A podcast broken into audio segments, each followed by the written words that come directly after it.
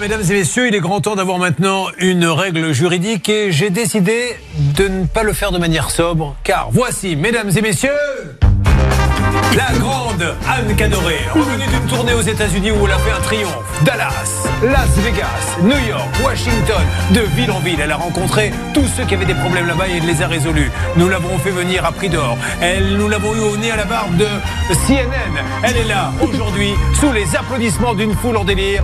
Mesdames et messieurs, Maître Cadoré Oh la vache, j'ai plus de souffle, dis donc. Je pourrais pas le faire pour chaque règle d'or. hein. C'est vraiment pour vous montrer que j'apprécie vraiment votre travail. Alors, on y va. Euh, alors en effet, dans, dans ce dossier, vous avez parfaitement respecté euh, le- les conseils qu'on donne régulièrement, c'est-à-dire qu'il y a un PV de constat d'huissier qui, qui constate en fait l'abandon de chantier. Derrière, vous avez fait une nouvelle mise en demeure à l'entrepreneur de reprendre le chantier. Donc en fait, là, tout est fait. Euh, dans les règles, malheureusement, compte tenu euh, un du fait qu'ils ne répondent pas du montant qui est quand même assez colossal, c'est 24 000 euros que vous avez déboursé. Moi, je peux que vous- conseiller en fait d'aller malheureusement en justice parce que en fait, il ne répond pas, il a disparu. Bon, alors, ça, elle vient chez nous avant qu'on aille en justice. Oui. Et si jamais ça ne marche pas, vous l'avez bien compris. Mais effectivement, là, je vois mal comment on pourrait faire autrement.